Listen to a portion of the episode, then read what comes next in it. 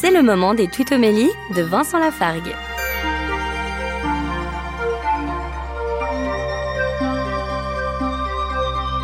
Dans l'évangile de Matthieu, chapitre 13, Jésus nous dit, verset 13, Ils regardent sans regarder, ils écoutent sans écouter ni comprendre.